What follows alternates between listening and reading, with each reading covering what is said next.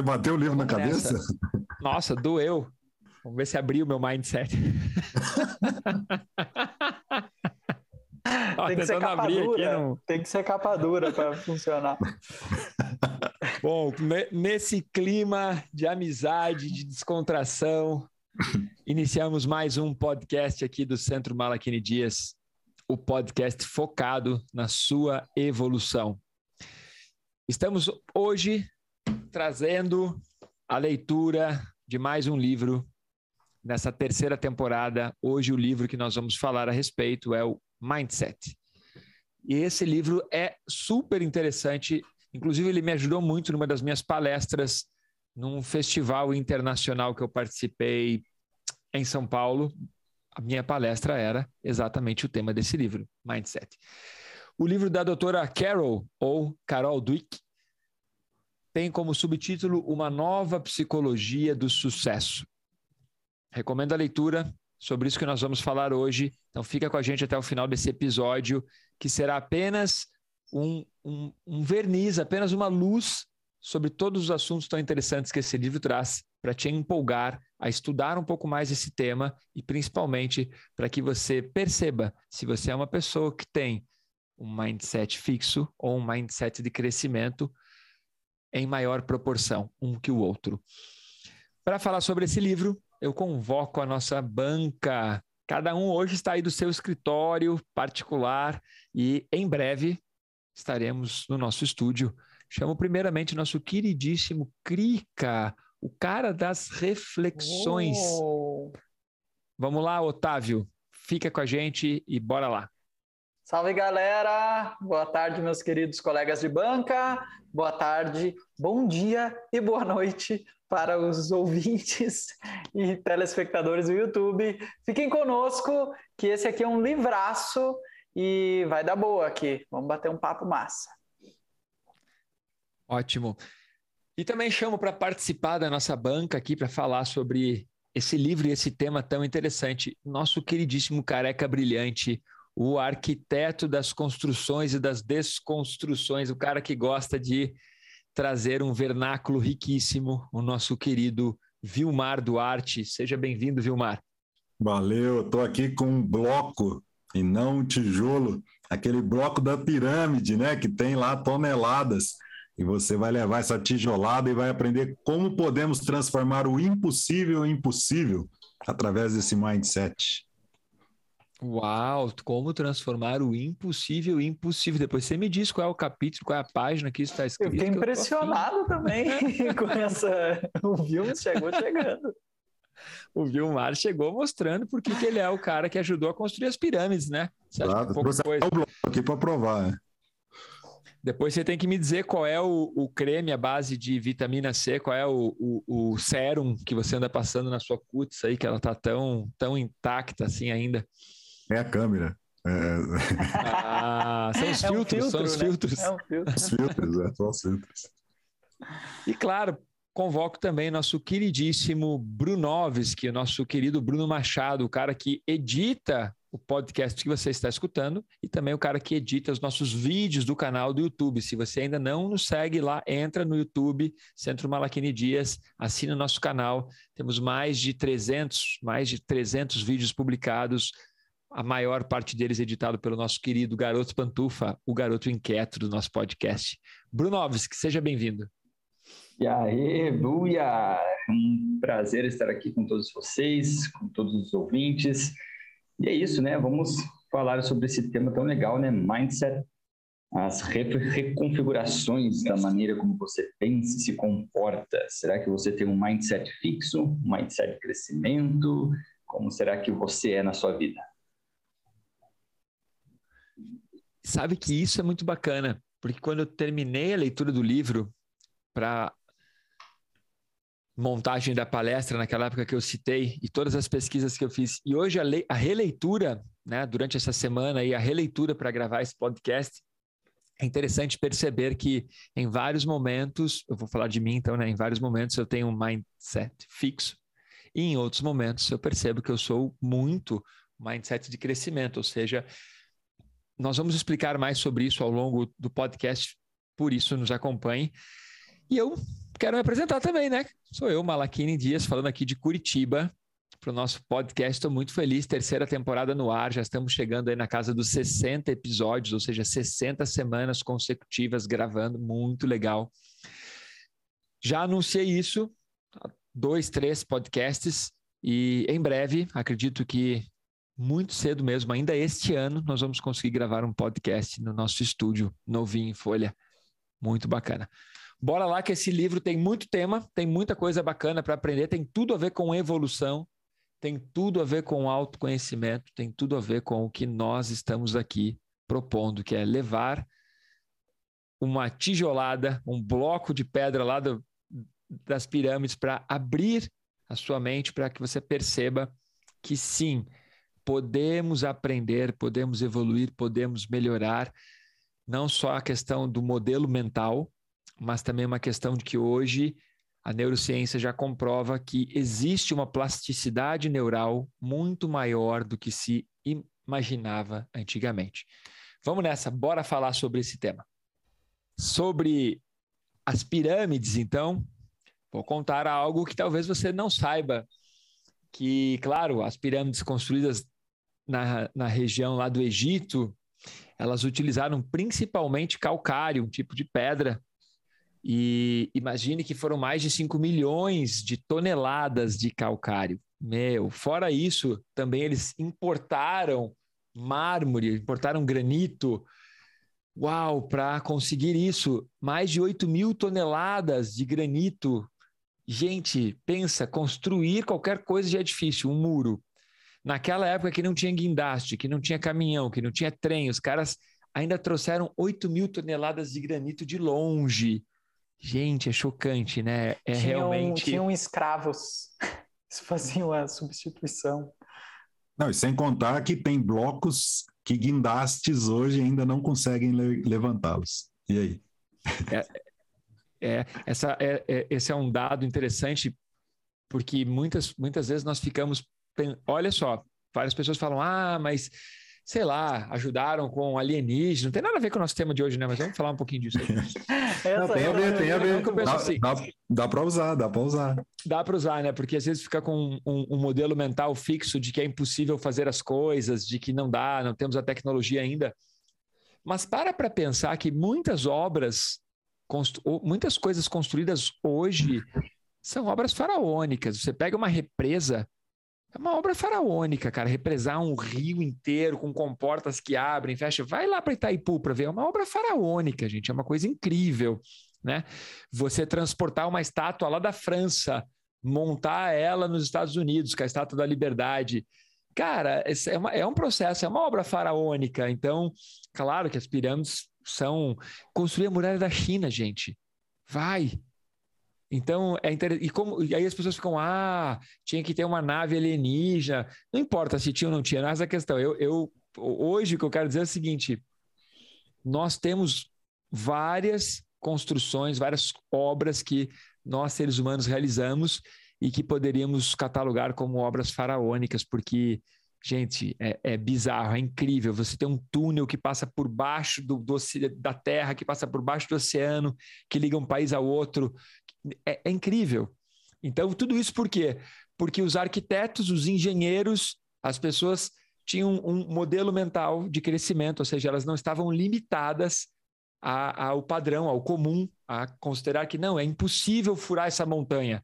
Vamos fazer o que todo mundo sempre faz, vamos contornar a montanha com a estrada. Até um dia que vem um cara e fala: não, vamos fazer um furo aqui. Ah, mas não existe como furar. Não, vamos construir a ferramenta para furar essa montanha. Então, sim, é verdade, tinha a ver com o tema. Boa. Otávio, me conta uma coisa, Crica. Nosso Fala, querido e famosíssimo cara das reflexões e do mas. Me conta Porra, aí eu acho que eu não tenho mais falado, hein? Ó, falei um acho agora, né? Mas. Mas, acabou de falar. tá Zerou, contando de novo. Tá tão intrínseco Zerou, que ele nem percebe mais. É. Crica, queridíssimo, como esse livro chegou a você e qual é o, o, o, o impacto curto para transmitir para as pessoas aí nesse momento inicial do podcast?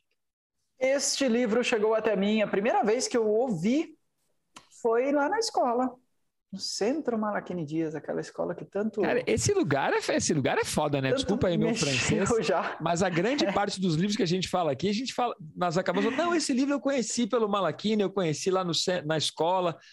Na verdade, tudo isso faz parte da nossa metodologia, né? A verdade é que o The Rose Method, ele é esse, como o Vilmar diria, arcabouço cultural.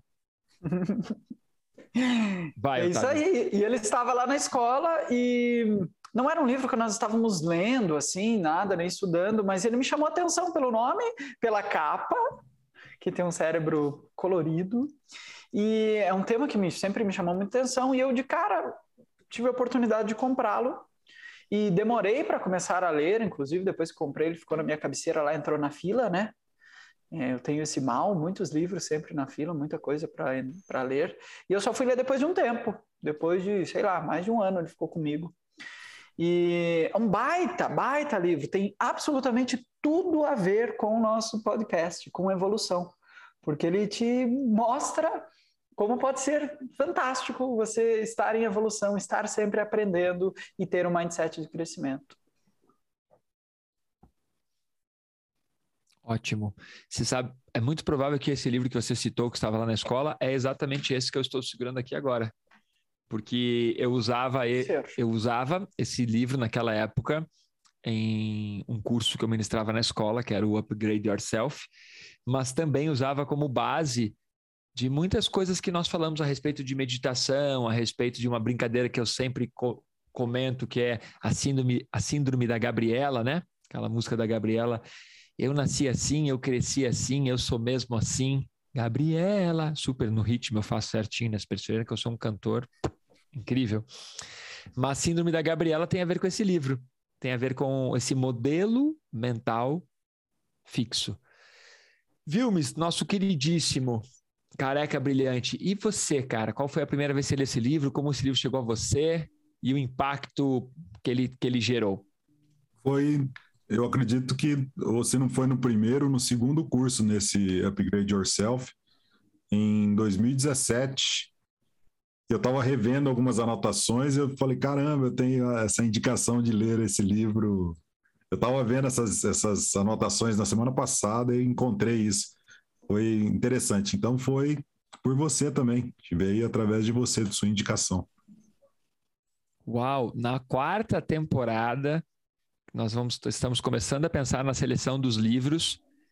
Nós vamos, em algum, de algum jeito, permitir que você que nos escuta indique algum livro que você gostaria. Então, se você já tem algum livro que você acha que tem tudo a ver com o nosso podcast, com os processos de evolução, manda para nós, seja pelo direct do arroba do Dias no, no, no, Insta ou no próprio canal do YouTube, deixa lá os comentários.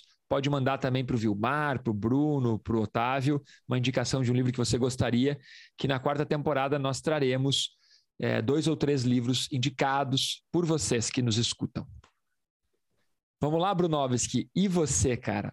É, a banca acabou de me olhar e falou: Vamos? Nem sabia disso. É verdade? Mas agora está gravado, registrado, agora é verdade. Brunovski. E você? Eu também conheci esse livro, foi lá num curso, quando eu estava começando a fazer o treinamento para formação profissional no The Rose Method. E eu lembro lá no curso em que é, tinha umas perguntas eram quatro perguntas para definir se você tem mindset fixo ou mindset de crescimento. E aí eu estava lendo o livro, quando eu li aquelas perguntas, já na hora me lembrei lá daquele curso. Então faz alguns anos que eu comecei a conhecer esse livro. Também já tinha ouvido falar bastante dele em recomendações, em palestras, pela internet e afins. E, mas a leitura dele realmente está ocorrendo agora, né? Agora que eu comecei a ler ele, o impacto é é, parece que o Vilmar veio aqui e me deu uma tijolada. Esse que é o impacto. Oh, que bacana. Bom, esse livro chegou minha, às minhas mãos por acaso. Eu tenho um hábito muito legal que durante a pandemia a gente teve que ab abandonar um pouco, né? O hábito de ir, ir em livrarias, comprar livros. Eu tenho um Kindle, eu amo meu Kindle, eu recomendo. Se você ainda não tem um Kindle, o Vilmar tem também, eu recomendo, porque o Kindle ele tem a facilidade de você ter muitos livros num, num, num, num único lugar. Quando você viaja, você pode levar e tudo. Mas eu adoro ir em livrarias e comprar livros que eu não, que eu não estava pensando ou que eu não precisava. Ou que eu achava que não precisava. Essa é a grande sacada. E, e esse livro, quando eu comprei, ele estava naquela. Quando você entra nas livrarias, você, talvez quando esteja escutando esse podcast já nem existam livrarias mais. Então, eu vou, imagine que está entrando numa loja física, que existem seres humanos te atendendo e que existem prateleiras e prateleiras e prateleiras com livros. Só que não é uma biblioteca, são todos livros para vender. E aí, normalmente, nas livrarias eles separam por categorias e tem um lugar na livraria, que é o lugar de maior destaque da livraria, que eles colocam os livros mais vendidos do mês, do ano e assim por diante. E este livro, da doutora Carol Dweck, estava lá como um dos mais vendidos. Acho que era estava como primeiro lugar dos livros mais vendidos, tal, a nova psicologia do sucesso. E sucesso, performance é um assunto que sempre me atraiu. E eu comprei o livro sem nenhuma indicação, sem nenhuma pretensão. Você vê como funciona esse lance das livrarias. Trouxe para casa e ficou um tempo sem ler. Eu dei uma folheada na livraria, claro, olhei, achei que me interessava, ficou um tempo sem ler. E depois, quando eu comecei a ler, eu achei tão incrível que, pegando os conceitos da nossa metodologia, mais toda essa área da psicologia, de modelo mental, de mentalidade, eu organizei isso num formato de um curso muito bacana e por isso a leitura desse livro. Para mim foi muito revelador o livro no sentido de perceber e conseguir olhar pessoas da minha família e falar: olha só, não vou dar nome aos bois, então vou falar de outra forma. Cuidado. Tal pessoa da minha família de cabelos longos, que anda de salto, tem modelo fixo. Aquele outro ali que está na churrasqueira com uma barriga maior do que devia, também tem modelo mental fixo. E assim por diante, eu comecei a me perceber como um dos poucos da minha família com modelo mental de crescimento. Talvez por isso, eu e o meu irmão mais velho somos empreendedores e empresários e todos os outros são é, funcionários e empregados. Mas nada contra nenhuma das duas categorias, mas foi interessante. Como nós não falamos no início, eu vou usar mais um minuto para falar sobre, esse, sobre a autora do livro, né? A Carol Dweck é PhD e é considerada uma das maiores especialistas. Eu vou ler esse trecho aqui, que é da orelha do livro dela uma das maiores especialistas do mundo nos campos da personalidade, psicologia social e psicologia do desenvolvimento. Uau, então ela é uma referência no mundo nisso. E esse livro é indicado por vários outros autores e por vários outros pesquisadores. Então, fica a dica de você ler e de você pesquisar essa autora e esse livro, que inclusive é uma indicação do próprio Bill Gates, que é um dos caras mais bem-sucedidos do mundo, né? Então, uhum. pega a dica. Ela fez essa pesquisa por 40 anos, né? Por mais de 40 anos. Imagina passar um tempo, uma vida dedicada a fazer uma pesquisa disso do comportamento humano. É, e nesse livro Fala ela traz bastante Fala disso, né? Isso ela comenta sobre, desculpa te cortar, Vilmos, mas tem vários trechos que ela cita as pesquisas dela, como fazia com crianças, fazia com adolescentes, fazia com adultos. Opa, eu ouvi minha voz aí em algum lugar ou não? Acho que não. Então ela, eu só não sabia desse dado, 40 anos de pesquisa, mas uma vida dedicada, né? Exato, imagina ela, ela acompanhando as crianças e vendo que, para comprovar, né, aquela criança que era burrinha na escola, mas que se esforçava, e chegando na adolescência, a criança se desenvolvendo muito bem.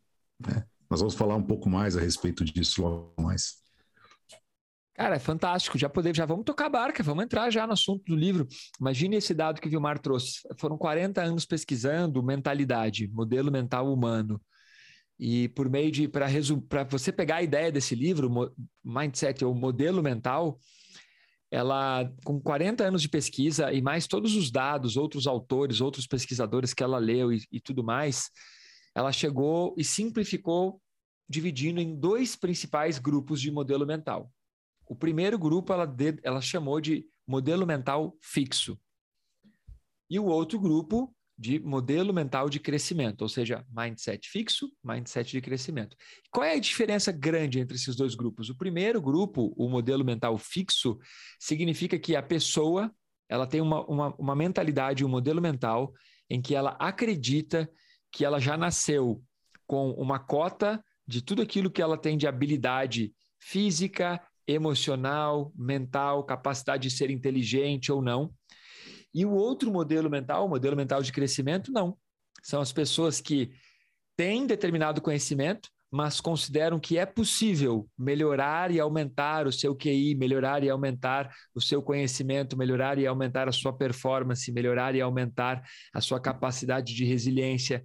Ou seja, um grupo acredita que tudo já está pré-determinado, seja pela genética ou pelo lugar que nasceu, e o outro grupo acredita que sim, existem fatores pré-determinados, mas eles não são imutáveis, pelo contrário, eles são mutáveis. Você pode aumentar significativamente sua inteligência, sua habilidade de resolver problemas, sua habilidade psicomotora e assim por diante. É isso, turma? Tem mais algo?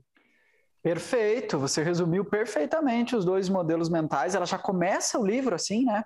Eu gosto, eu, eu, o que eu mais gosto desse livro é o início e o fim.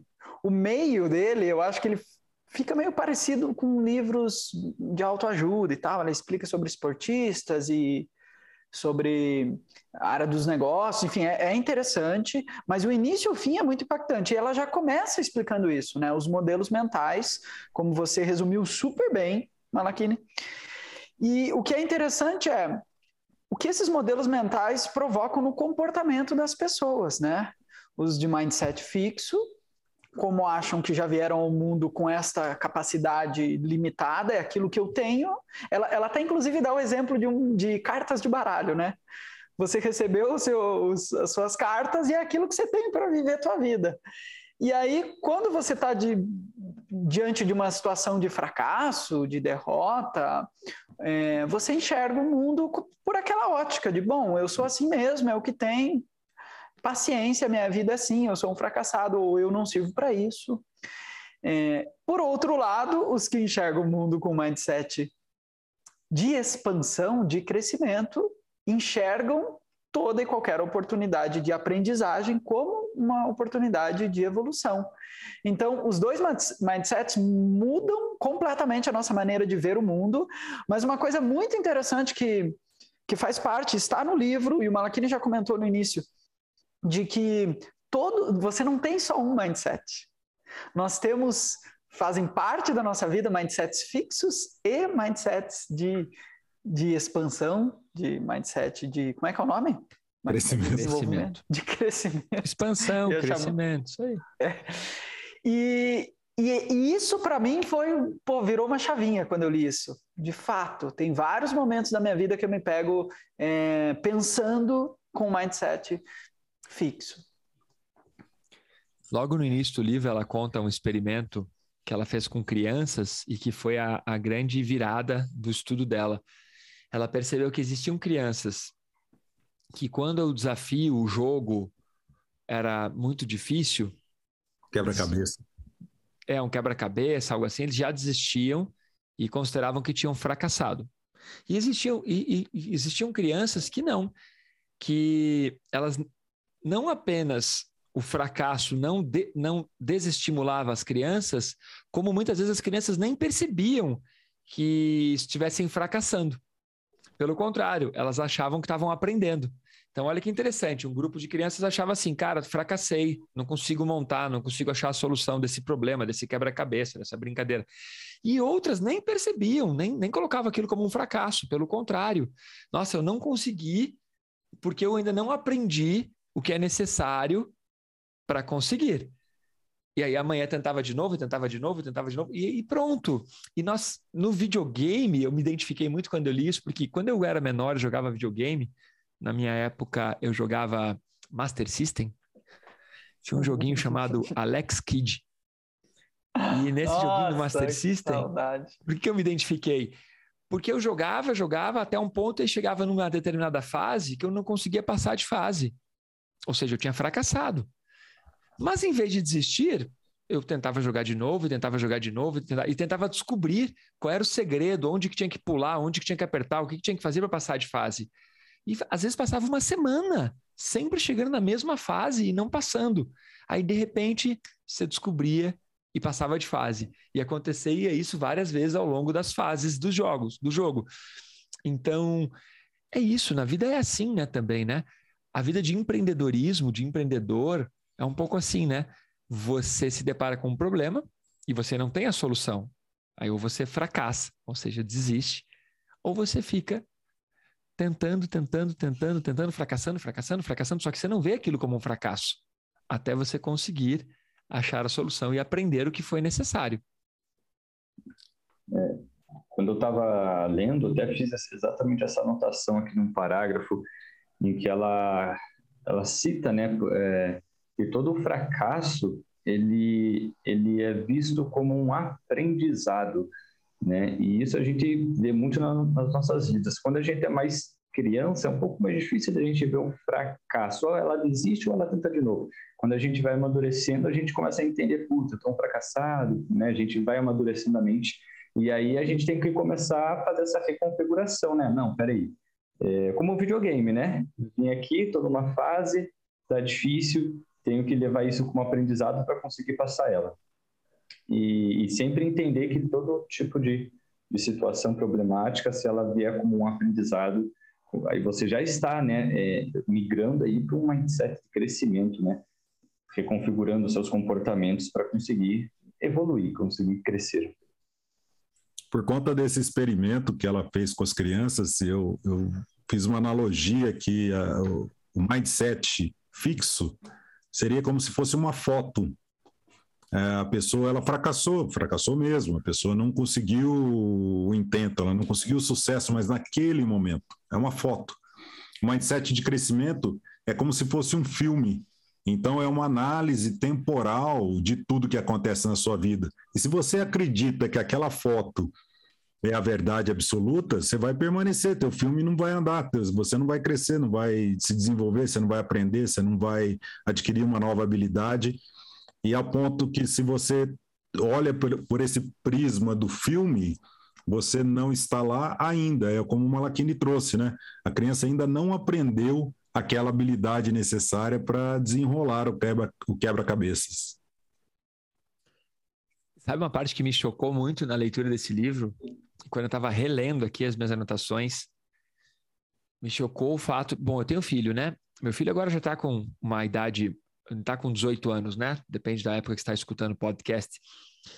Mas eu passei muitos anos indo em reuniões do colégio do meu filho, reuniões com a diretora, reuniões com a professora, sobre para falar sobre o desenvolvimento dele, a, a, performance dele na escola, que ele não estava alcançando a média em uma matéria ou em outra, mas que em outra matéria ele era muito bom e assim por diante.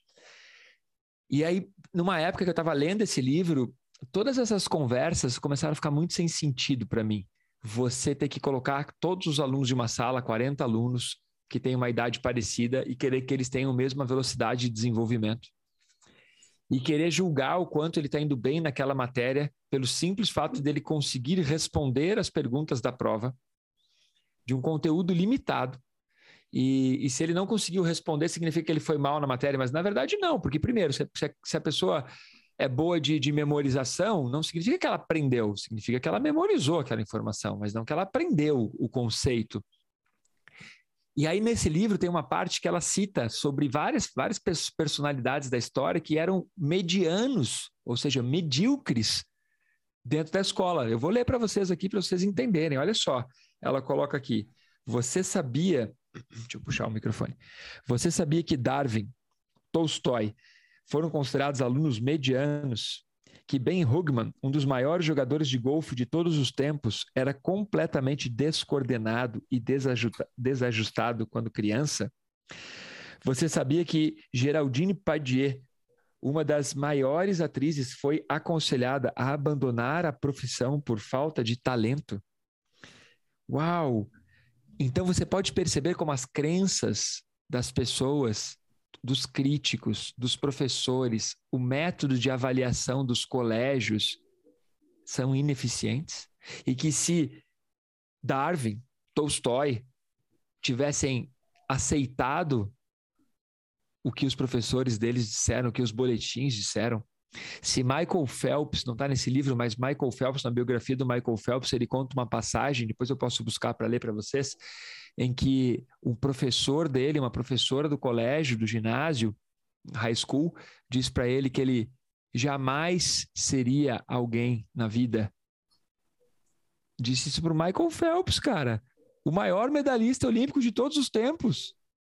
E por que, que ela disse isso? Porque ele foi diagnosticado com TDAH e ele era inquieto na sala e ele não conseguia corresponder às, às provas, às notas tradicionais. E aí, e aí esse professor agora, como é que esse cara dorme? Olha que previsão errônea. E se, ele, e se o Michael Phelps tivesse aceitado isso, se a mãe do Michael Phelps tivesse aceitado isso?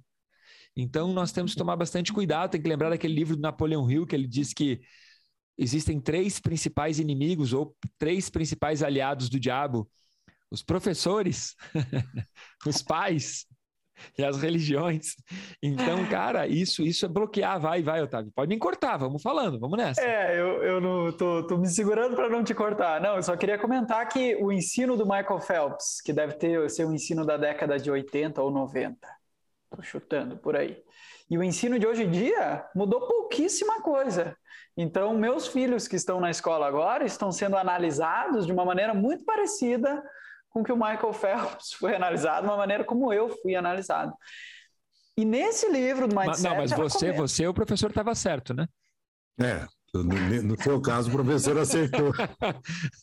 no teu caso, a professora acertou, Não, né? Nesse livro, ela comenta sobre o perigo, agora falando de pais, é, falamos de professores e falamos de, de pais.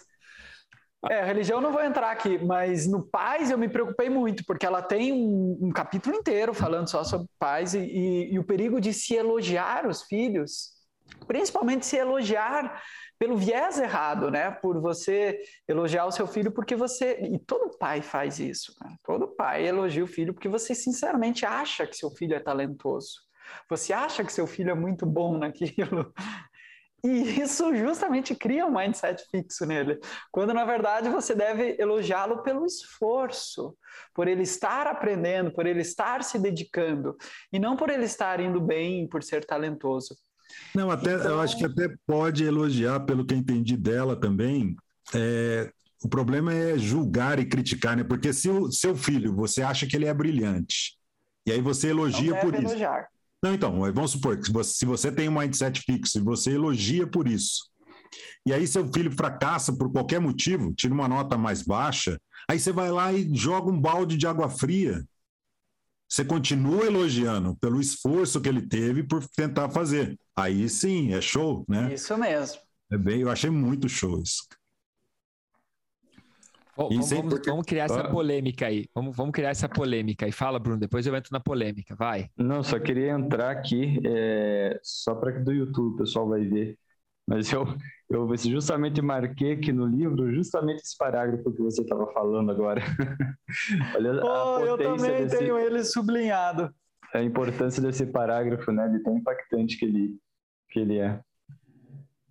E você acha que você é meu mentorado por quê, cara? À toa, né? À toa. Você acha que é à toa? Tenho, você acha que é à toa? Eu também tenho. Olha, olha que interessante. Por que, que eu quero essa polêmica? É... Bom, primeiro que educação é uma coisa, educação de pais e filhos é uma coisa que não existe uma fórmula mágica, não existe uma fórmula que dê certo em 100% dos casos, né? Mas a maneira como eu compreendo a leitura desse livro a maneira como eu trabalhei a educação do meu filho e, a, e várias pesquisas realizadas por profissionais de psicologia, de alto desempenho, de felicidade, inclusive livros que nós já falamos aqui, O Jeito Harvard de Ser Feliz, é, Rápido Devagar. Todos eles demonstraram que não é você não estraga seu filho elogiando demais e você também não corrige batendo demais. Não, não é isso, tem um, um meio termo. Porém, existia um livro chamado A Teoria das 10 Mil Horas, uma teoria que super ficou super famosa, badalada, de que para você ser muito bom em algo, você precisaria de 10 mil horas praticando aquilo. Se você tivesse talento e ainda praticasse 10 mil horas, então, uau, né? Ok.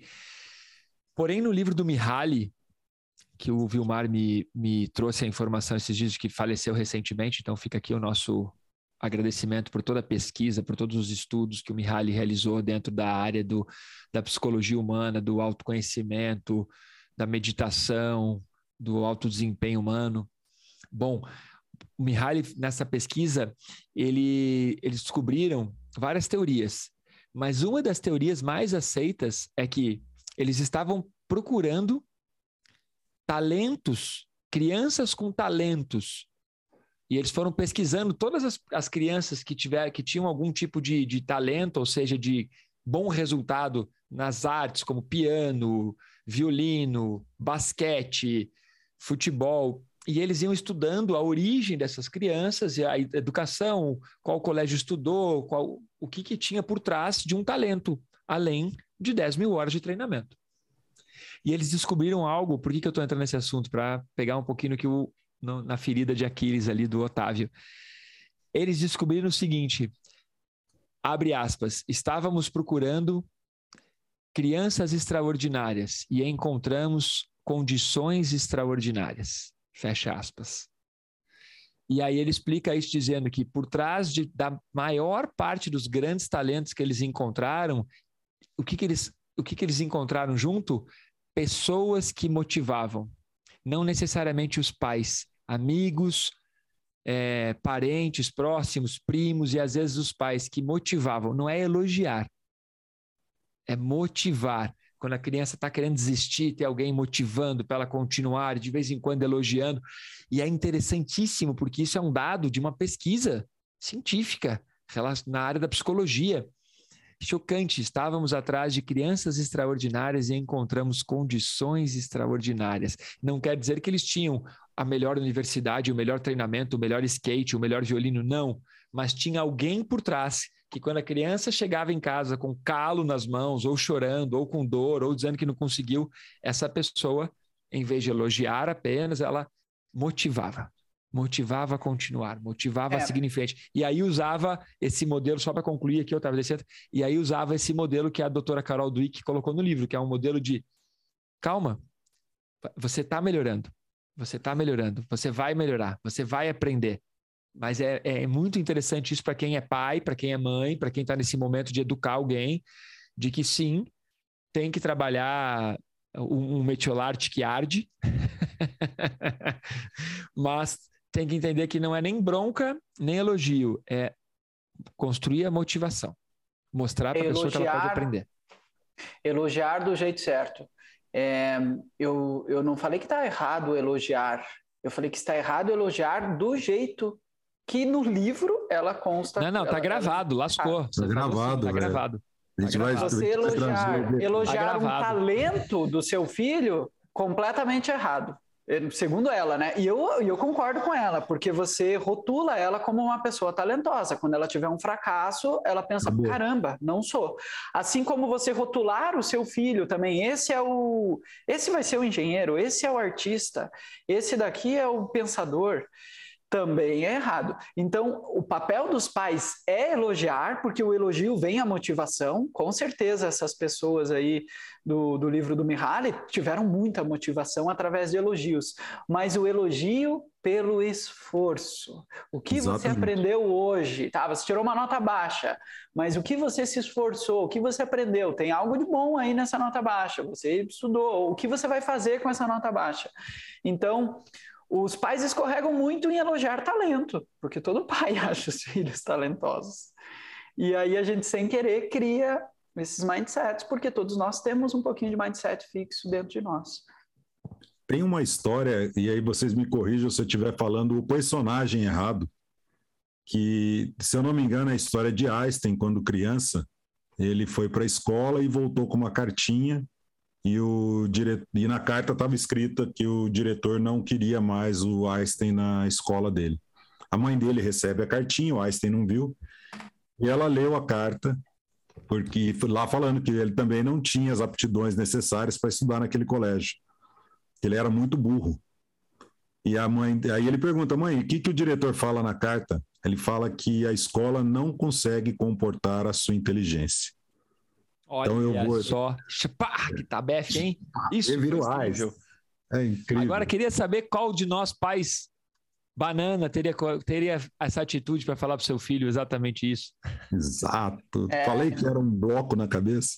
É, meu, esse livro aqui mexeu muito com, com, meu, com as minhas paternidades, cara. Eu tenho, tenho que melhorar muito, cara.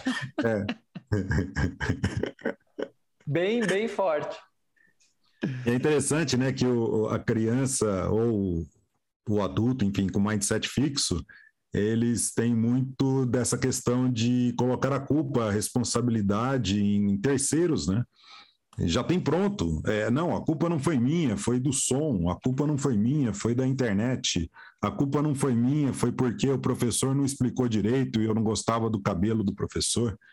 E assim vai. As pessoas querem terceirizar a culpa e a responsabilidade é toda dela. E quando ela entende isso, ela começa a passar ali do, do limite para o mindset de crescimento, né? Acho muito legal isso.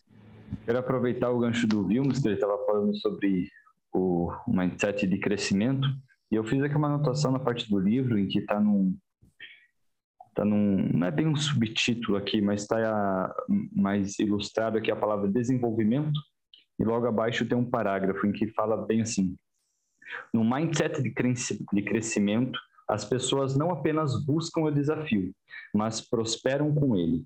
Quanto maior o desafio, mais elas se desenvolvem. E em nenhum lugar isso pode ser visto com mais clareza do que no mundo dos esportes. Você pode observar as pessoas se desenvolverem e crescerem. Então, eu acho que é legal, né, dar um, dar um, começar a dar um rumo aqui para os esportes também no podcast. E também falando já sobre o talento nato, né, que eu sei que o Malaquini já deu bastante, eu pelo menos já ouvi muito ele falar sobre as pessoas que nascem com talento, mas também que tem toda essa questão do, do esforço, por exemplo, o Cristiano Ronaldo, né, que era que ele era ele era ruim no começo, né? Ele começou a jogar bola, ele não era assim tão bom, mas a determinação dele, o esforço foi tão grande que hoje ele se tornou um dos maiores do mundo. E sabe que o Cristiano Ronaldo tem uma coisa incrível, cara, que quando ele era mais novo, muito mais novo do que ele é hoje, ele não era tão famoso, não era conhecido, não era tido como, como um dos melhores jogadores do mundo, ele estava saindo de um jogo, numa, numa final, e aí do lado dele estava o Messi, um outro jogador que eu não me lembro o nome, mas era um jogador muito cotado na época, e o Cristiano Ronaldo, que não era ninguém na época. E a repórter pergunta para o Messi: quem é o melhor jogador de todos os tempos? E o Messi responde: Maradona. Aí a repórter pergunta para o outro jogador, que eu não me lembro o nome, quem é o melhor jogador de todos os tempos? Aí o outro jogador responde: Maradona. E aí ela vai para o Cristiano Ronaldo e pergunta: quem é o melhor jogador de todos os tempos? E aí o Cristiano Ronaldo responde: eu. Cara, chocante. É a repórter fica sem saber o que fazer. E o Messi olha para ele assim, tipo. E até hoje Oi? o cara joga como do lado do Messi já ganhou várias vezes a melhor, melhor jogador do ano e tudo. E ele tem esse modelo mental de que ele é o melhor do mundo e para ele ser o melhor do mundo, a única coisa que, depende, que ele depende é do esforço dele, é do esforço dele. Então, muito legal essa, essa parte que você colocou.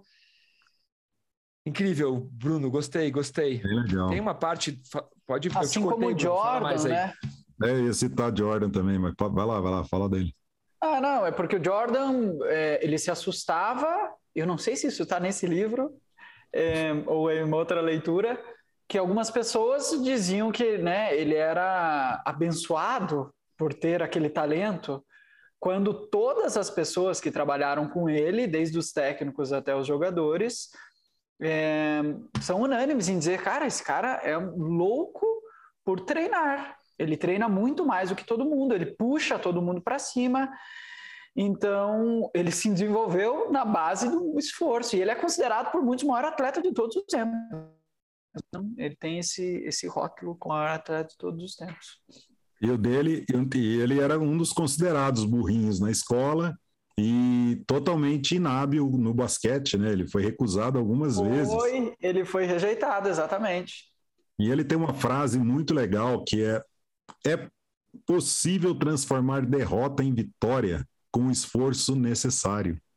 Então você tem que colocar esforço, senão você não vai ter. E ele é um dos caras responsáveis. Você vê, o cara ganhou um monte, graças a ele o time ganhou um monte, o cara é considerado um dos maiores atletas de todos os tempos.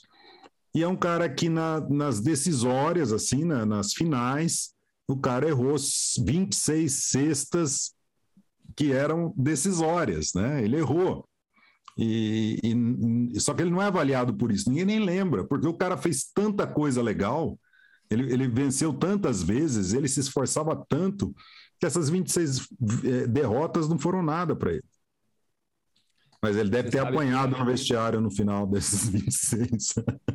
O, o, Bruno pediu para você baixar um pouquinho o microfone. O, o Jordan tem uma história muito legal que ele diz assim: que ele errou muito mais vezes arremessos decisivos do que acertou. Mas nem por isso, quando a bola caía na mão dele na hora de um arremesso decisivo, ele não Exato. arremessava, ele tentava, né? Ele, estou aí, muito bacana. Tem uma parte muito bacana também sobre, dentro do livro, a Carol Dweck cita vários esportistas, cita Muhammad Ali, ela coloca lá que é. o cara que foi considerado um dos, um dos maiores boxeadores de todos os tempos, que para os críticos do boxe na época, ele jamais seria um bom boxeador os caras tinham algo que eles chamavam de a fita métrica do boxe, que eles mediam a estatura, a altura, a largura do braço, a envergadura, e aí aquilo determinava se o cara ia ser um bom boxeador ou não. E todos diziam que, além dele não ter as medidas certas do boxe, ele tinha uma movimentação toda desajeitada. E o cara foi quem foi, né? Muhammad Ali. Uau, esse cara. E esse cara é incrível, tem que falar dele na história aqui. Não conta no livro isso, mas, pô, eu adoro esportes, né? Vocês sabem que ele ganhou os títulos mundiais e o governo americano tirou dele, porque ele não quis ir lutar a guerra do Vietnã. É verdade. Aí ele ficou preso. O maior boxeador, o cara que era campeão mundial, ficou preso, porque ele dizia: Eu não vou lutar uma guerra que não é minha, eu não vou matar pessoas que eu não conheço, elas não fizeram nada para mim. E, e aí isso foi uma afronta. Foi, foi uma afronta. E aí o que, que o governo americano na época fez? Prendeu ele e tirou todos os títulos dele. E ele ficou preso. E ele, e ele se converteu a uma outra religião. Alguns dizem que foi para ter uma desculpa para não ir para a guerra, mas ele dizia que não, ele dizia que realmente era aquilo que ele pensava. E ele é o único boxeador da história, se eu não me engano, a recuperar o, o, os títulos depois e ainda ganhou uma, uma honraria do boxe que nunca deram para quem não estava mais lutando boxe. Assim. E o cara, para você perceber, ele era um cara de, de mindset de crescimento, porque ele se via que ele poderia ser melhor, que ele poderia treinar, que era um paradigma, ele não queria, ele não estava preso no paradigma da época. Incrível, incrível, Louco, né? Incrível, eu trouxe incrível. uma frase aqui, eu queria ver se vocês sabem, vocês que são especialistas em esportes, quem poderia ah, se você queria, a gente não precisa ver então. Não, eu quero, eu vou trazer uma frase, eu quero ver se vocês Tá certo isso. Eu, quero, eu, vou, eu vou trazer uma frase aqui para vocês, eu quero ver se vocês sabem dizer de quem é. Ai, ai, eu, ai. Eu não tenho ídolos. Você... Eu tenho admiração por trabalho, dedicação e competência. Oscar. É para nós respondermos ou para os nossos ouvintes? Para vocês, para vocês, para vocês. Os ouvintes não vou responder agora. Vamos deixar a turma tentar aí. Não sei. É... Eu já chutei. É contemporâneo desse chute aí do Otávio. Contemporâneo, célebre esportista. Para mim, essa frase é de um cara que eu tenho o livro aqui em casa. É bem possível. Ayrton Senna. Aí. É? É, Ayrton Senna. Alô! Só, eu não tenho ídolos, eu tenho admiração por trabalho, dedicação e competência. Tem tudo a ver com mindset de crescimento, né? Ele, é, é, imagina, você pode perder se tentar, mas também poderá ganhar tentando. Você não tem o que perder se você não Olha, tentar. Você eu, eu, ia, eu ia chutar Ayrton Senna ou De Rose. Eram as duas coisas que estavam na minha mente. Quando você falou esportista, Ayrton Senna. Podia ser Ayrton Porque Senna. o Ayrton Senna ele era considerado um cara quase arrogante. Mas não era que ele era arrogante, ele era obstinado. Ele era obstinado. Tem uma coisa muito legal sobre esse livro que eu, eu, eu fiquei muito, muito empolgado quando eu li, para a gente andar aí para frente nos capítulos, em que ela comenta algo sobre é, modelo mental de grupo, ou seja, mindset de grupo. Vocês lembram dessa parte que ela comenta? E eu percebo muito isso, porque na, na, nosso, no nosso último podcast, no podcast passado, que número foi o podcast passado, por favor, aí, Otávio? O podcast passado foi. 50 e tralalá? É, peraí que eu te trago essa informação. Número 59, nós estamos no podcast número 60. Uau! Olha que legal! Parabéns! Só para fazer uma propaganda nossa, né? No, no, episódio 59, que nós tivemos como convidado o Dr. Marlos Moreira, nós falamos algo sobre estado de flow em grupo, ou seja, quando o grupo de médicos entra numa sintonia tão profunda que é como se a, toda, toda a equipe médica, no momento da cirurgia, entrasse em, num, num estado de flow, numa meditação em grupo. E aqui no livro Mindset, ela coloca isso como pensamento de grupo. E ela cita o caso do Churchill. E ela coloca que o Churchill, ele contratou um ministério inteiro secretamente, que ele mantinha secretamente. Era um departamento especial que ele não deixava conversar com, com os ministros, os generais, os, os comandantes tradicionais, porque toda vez que algum, alguém apresentava uma ideia para ele, ou que ele apresentava uma ideia, o que acontece quando está num cargo de liderança, para quem está nos escutando entender? Quando está num cargo de liderança, ainda mais na época que Churchill assumiu que ele tinha um arqui-inimigo, né? ele tinha que derrotar nada mais, nada menos do que Hitler. Imagine isso, nada mais, nada menos do que Hitler quando ele apresentava alguma ideia, ele tinha, ele tinha tanto poder, deram tanto poder para ele, porque ele era o único cara que ia conseguir resolver essa encrenca, que ele começou a perceber que todas as ideias que ele dava, todo mundo dizia que era uma ótima ideia, que ele estava certo, que ia dar, que aquilo era o melhor a se fazer. Aí quando ele percebeu isso, ele montou um ministério inteiro à parte. E esses caras eram pagos e contratados para quê? Para dizer aquilo que ele não gostava de escutar. E ele deu uma declaração dizendo que esse ministério que ele criou fazia o seguinte: fazia com que ele deitasse e conseguisse dormir, porque ele sabia que as pessoas não estavam só concordando com ele. Então, o pensamento de grupo, o mindset de grupo é um perigo, acontece.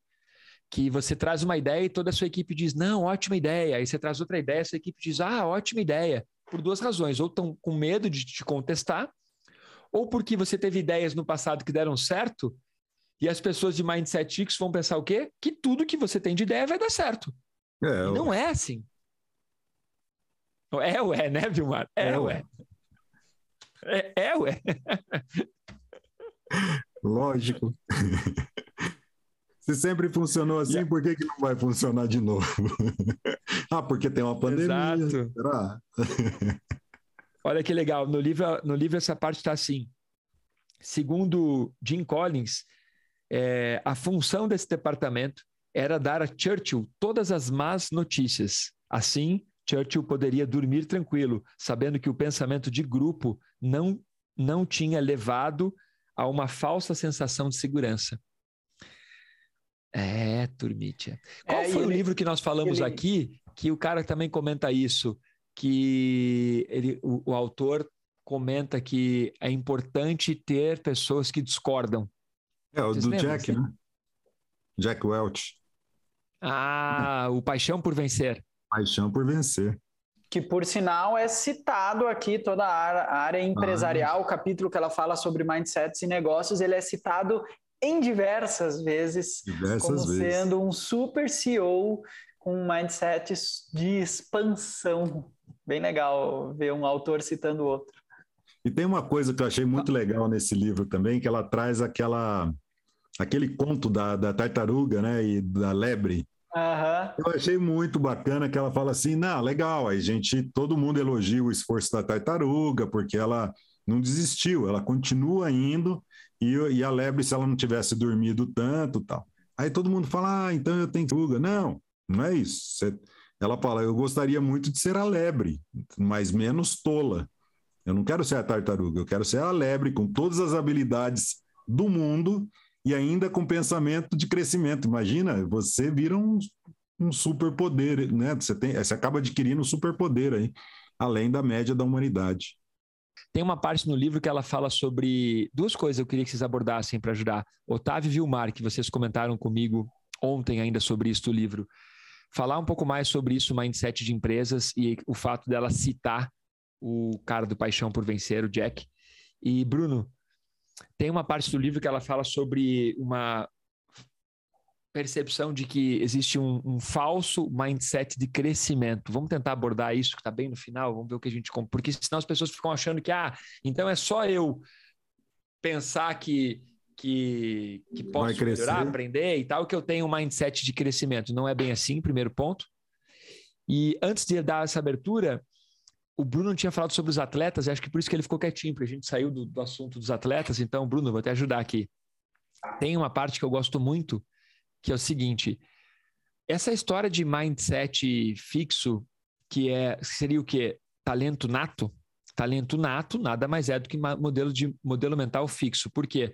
Você acredita que você nasceu com aquele talento e que cada pessoa já nasce com seu talento. Sim, em parte eu acredito um pouco nisso no seguinte: cada um de nós tem alguma habilidade que, se você conseguir descobrir por meio do autoconhecimento, da meditação, do autoestudo, se você descobrir qual é o seu talento e você colocar energia, treino, aprimoramento, força, você vai elevar aquilo a um patamar incalculável.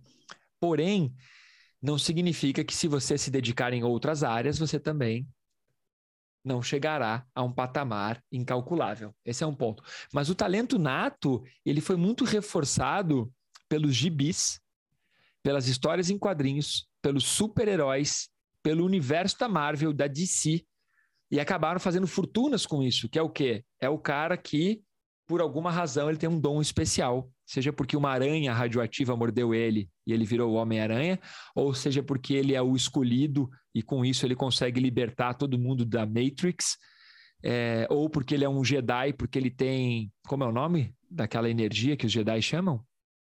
A força. Cadê o Diego agora? Hã? É, os Jedi têm a força. Isso mesmo. Não, mas tem um, a energia que nós chamamos de prana dentro do yoga, os Jedi eles dão um nome para essa energia. Cadê o Diego agora? Cadê os nerds? O Diego plantão? saberia. Se eu não me engano, é. Dá um. Quem tá com o Google aberto aí? Dá um Google eu só aí, sei que eles são, Eu só sei que eles são padawans, é o máximo que eu sei. Então, aí, o que acontece? Se você. É, é, o talento nato, ele traz isso, que você teria um, um superpoder nato. E ao mesmo tempo que isso é muito legal, isso também serve para nos prender como ovelhas num rebanho. Porque significa o quê? Ah, eu não nasci com um talento nato, então eu nunca vou ser um medalhista olímpico. Eu não nasci com um vernáculo refinado, então eu nunca vou ser um escritor de best-seller. E assim por diante. Isso vai nos prendendo num rebanho. E eu sublinhei essa parte do talento nato aqui no livro, por quê? Porque as pessoas, por essa cultura da Marvel, da DC, essa cultura do George Lucas, do, do Neil, elas, elas nos dão uma seguinte sensação de que, como eu não sou um super-herói, como eu não nasci com um talento nato, eu não preciso me esforçar para tanto. É como se tirasse um peso dos meus ombros, dizendo assim. Porque se você falar assim, cara, qualquer um pode ser Usain Bolt, qualquer um pode ser Michael Phelps, desde que esteja disposto a pagar o preço que eles pagaram. Certo? Então, quando você diz isso, e você tem aqui, você, eu no caso, ou seu amigo, seu vizinho, e nenhum de nós bateu um desses recordes, a gente tem que achar uma desculpa para não ser você o medalhista. Então, por que, que eu não sou o, o, o Gabriel Medina, por exemplo? Porque eu adoro surfar. Por que, que eu não sou o Gabriel Medina? Aí eu posso dizer, ah, porque o Gabriel Medina nasceu com talento para o surf. Ele nasceu predestinado para ser tricampeão do mundo. E aí, com isso, eu tiro a responsabilidade de eu dizer, porque eu sou um fracasso no surf. Porque eu não treinei o quanto eu precisava, eu não isso me dediquei mesmo. o quanto eu precisava, eu não fiz o esforço que precisava e eu não sou. Pronto. Entende? Então, essa parte do talento nato, ela também serve como uma almofada fofa da inércia para nós. É uma maneira, um escudo que a gente usa. Por que, que você não é o Ayrton Senna, né? Aí o Ayrton Senna diz ali qual é a frase, Vilmar. Ayrton Senna fala que eu não tenho ídolos. Eu tenho admiração é por trabalho, dedicação e competência. Aí quando você tem um herói que você julgou que ele é um herói porque tem um talento nato, significa que você não admira trabalho, dedicação e competência. Você admira o cara que nasceu predestinado. Exatamente. Bah, Vilmar, essa frase parece até que a gente combinou, hein? É top, né, cara? Vamos lá. Mindset de empresas. Para quem é empresário, para quem nos acompanha, o que, que vocês pegaram no livro que vocês podem trazer de dica aí? Ele trouxe, ela traz uma, uma coisa interessante que Jack Welch, quando ele assume a GM, a GM não estava tão bem das pernas, era um monstrengo, né? Era, era uma empresa, um elefante branco, e, e ele precisou utilizar todo aquela, aquele conhecimento dele ao longo, dentro da própria empresa, em cargos de liderança, e, e, e, não ficar olhando só a empresa era assim e agora ela vai morrer assim. Não. É, como é que a gente pode fazer melhor? Como é que a gente pode fazer mais barato? E como a gente viu no outro livro, ele efetivamente ele cortou milhares de postos de trabalho, ele reduziu ao máximo o custo para que a empresa é, se elevasse. Ela cita um outro cara também, o da Chrysler, não vou me lembrar o nome dele agora, eu tenho dois livros dele, esqueci o nome do cara. Acho que é Iacoca. Iacoca, Li, Li Iacoca, isso mesmo, obrigado. Li Iacoca, mesma coisa, ele, ele assume a empresa no momento que a empresa está indo à falência e se torna uma das, das empresas mais top do mundo com o Mustang, né? Então, é, é de, Mas é, ela é... cita esses dois CEOs, um é o, o de Mindset Fixo, o Lia Coca, e, Lia o, Co... e, o Jax ela, ela... De, do outro ela, ela... posto. Então ela vai trabalhando é. os dois, assim, é bem interessante. Exatamente, é bem interessante. O Lia Coca realmente, ele, porque ele usa o talento nato e ele vai até um potencial e depois ele não consegue progredir mais. Aí ele começa a ter fracasso na carreira. É. Porque ele tinha pensamento fixo. Bem, e vai bem... praticamente a, Olha que falência, interessante né? esses Por exemplos. fato de ficar nesse, nesse mindset fixo. Eu nem sabia que a Chrysler era Fiat. A Fiat comprou a Chrysler, né? É, depois, quando ela quebrou. Quando ela quebrou. Há uns anos atrás, é. Incrível. É, Lia, Lia Coca é de antes do Bruno nascer. Esse cara, o, o, o Lee, Lee, né? Lee, Lee, e a Coca, é isso? É, isso. Ele. Imagine, o, o cara que escreveu Paixão por Vencer e que era considerado de mindset de crescimento, ele foi eleito o CEO do século. Uhum. E o Lee, a Coca, ele foi eleito o 18º CEO da história em 2009, 2010. Então, olha a diferença de um mindset fixo de um mind de crescimento na, no, no ramo empresarial. Uau, tem uma boa, dá uma boa diferencinha, né? Ela cita uma história do Jack também de que houve uma compra. A, a, a GE comprou uma empresa e logo após a empresa que ela comprou estava super envolvida em escândalos, em escândalos e isso gerou um, um sério problema, enfim, ações caindo, e ele tomou, ele como CEO tomou a liberdade de ligar para acionistas, de ligar para o alto escalão das duas empresas e, e, assumir a responsabilidade, cara. Fiquei impressionado com isso, meu. Ninguém o cara pegar o telefone, ligar e pedir desculpa pelo erro e falar que não sabia de fato, ele não sabia. Os caras adquiriram a empresa, parecia um bom negócio, e depois que comprou, a empresa estava envolvida em escândalos fiscais, devendo milhões. E o cara assumiu o erro por telefone, ligou, pediu desculpa e falou que iam fazer tudo o que fosse preciso para resolver a situação. Pô, meu, isso é ou não é uma atitude de um senhor, um, um cara pegar, passar a mão no telefone e sair ligando para as pessoas pedir desculpa? Top é um tapa na cara, meu. E essa passagem, foi, foi. essa passagem dele me lembra também um, talvez até inspirado, vai saber se o escritor não se inspirou nisso. É aquele, tem um seriado que tem rolado aí na HBO Max, que é o Sucessão, que é os herdeiros de, uma, de um conglomerado, de um grupo de empresas e os herdeiros querendo tomar o poder do pai.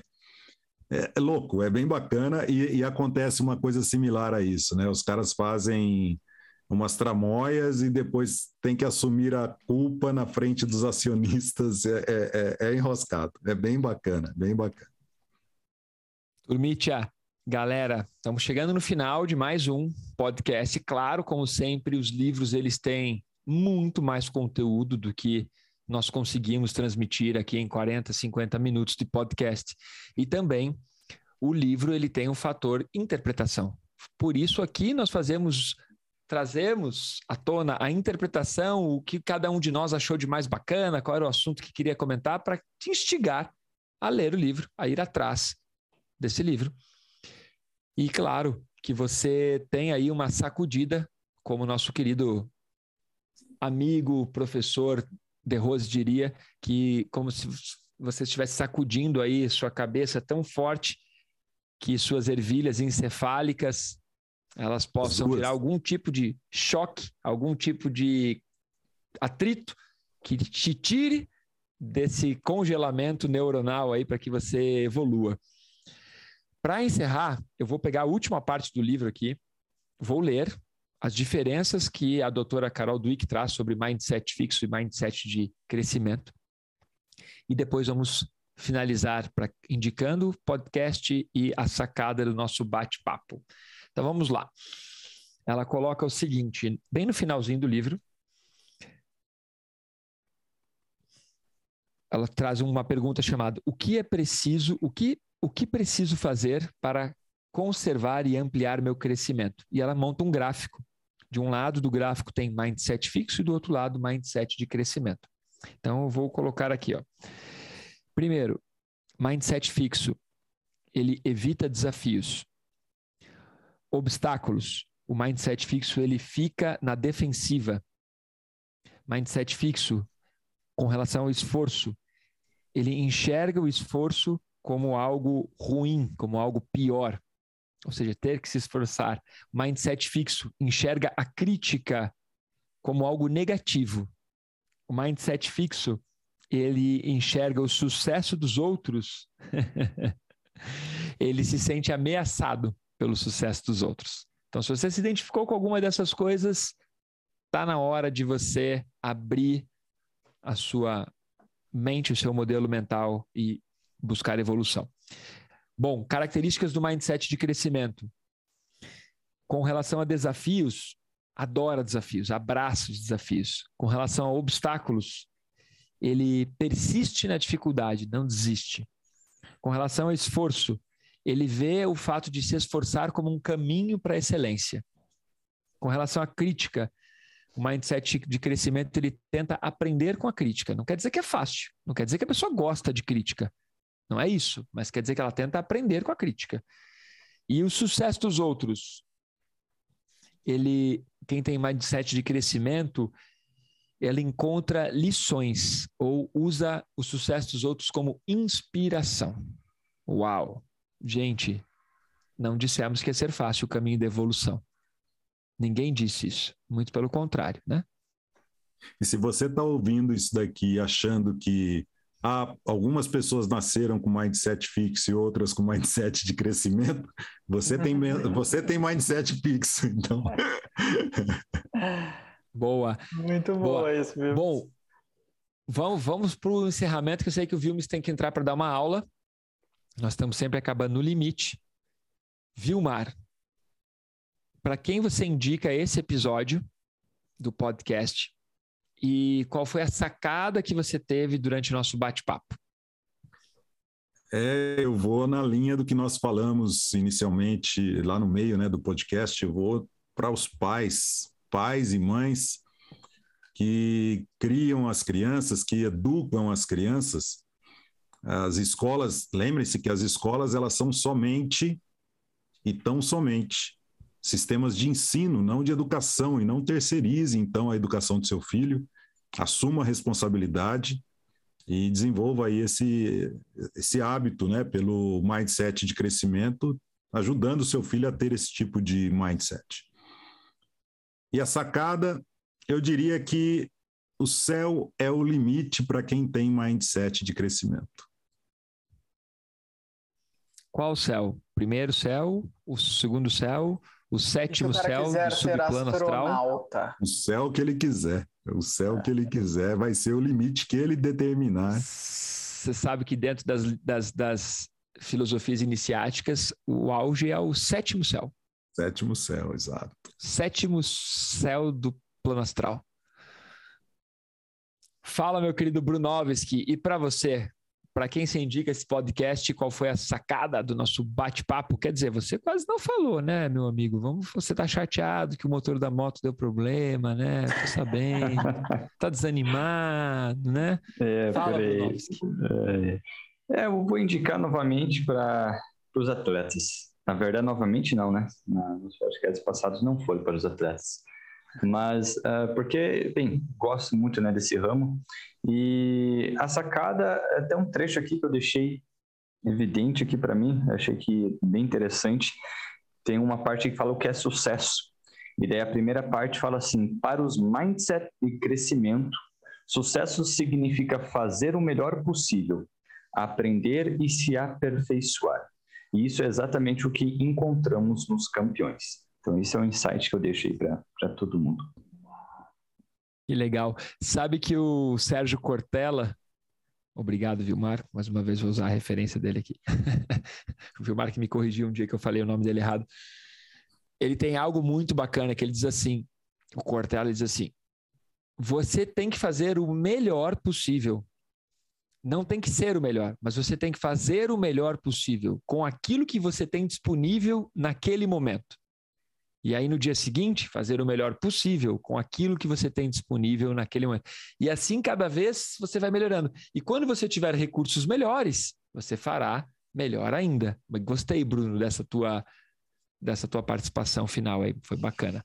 Otávio, querido, e para você, para quem se indica e qual foi a sacada? A indicação é para todo mundo que quer ter mais sucesso. Simples. Quer ter mais sucesso na vida em qualquer parâmetro, você precisa ler esse livro. A sacada. Também é um trecho do livro que eu tenho anotado aqui. Mindset fixo é uma armadura que lhe protege no início, mas posteriormente, como toda armadura, lhe impede de crescer.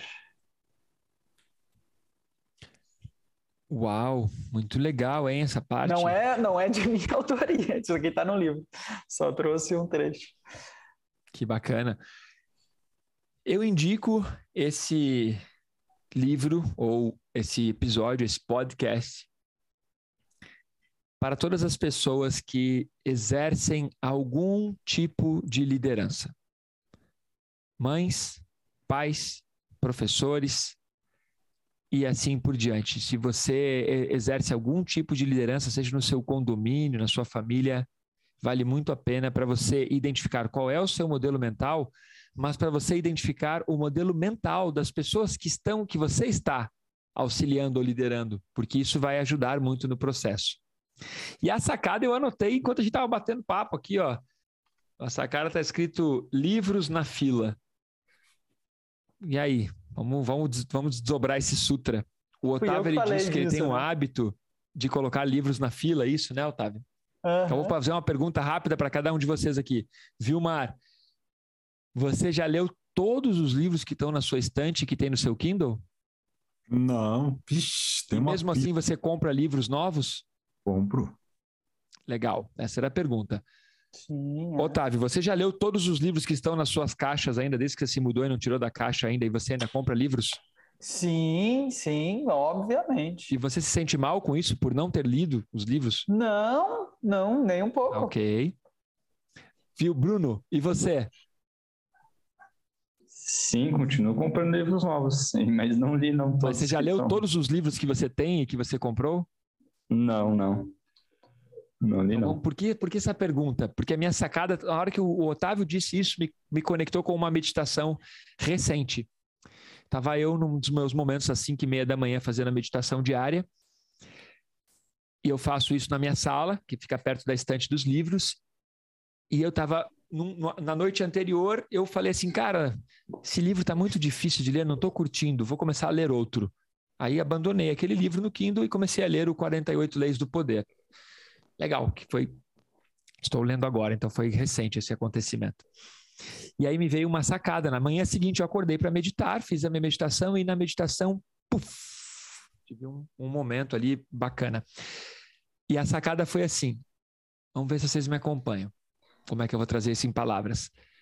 Todas as respostas que eu dou para alguém, todas as coisas que eu ensino, ou todas as respostas que eu me dou, elas poderiam ser serem respostas diferentes se eu tivesse lido os livros que eu não li. Total, olha que legal. Caraca! Aí quando eu tive essa sacada, eu pensei, uau! Então quer dizer que todos os livros que eu não li, eles não me ajudaram a mudar o meu paradigma. Isso me, me libertou. Não me aprisionou, me libertou no sentido de, cara, então não faz mal que eu tenha um monte de livro que eu ainda não li, eu posso comprar vários livros que eu ainda não li. Porque, e mudar porque a eles vão ficar ali me lembrando dessa meditação, eles vão ficar olhando para mim assim e vão dizer assim: sabe aquela resposta? Sabe aquele comentário que você fez no podcast? É, ele não tinha as informações que eu tenho. Desculpe o meu francês agora. Você é um bosta. Você ainda não me leu. e aí vem a música do, do Tim Maia. Leia o livro. Leia o livro. Tu, tu, tu, Leia. Tomara que o Bruno ache essa música para colocar. Falou, viu, Leia o livro. Já coloquei num podcast anterior. Foi, é. Aí. tá aí o cara que tem que ouvir o podcast, né, meu? Beijão, Fica até. Aí esse tapa na cara. Beijo, careca brilhante. Obrigado. Valeu, Valeu galera. Valeu. Alô, galera. Falou. Abraços!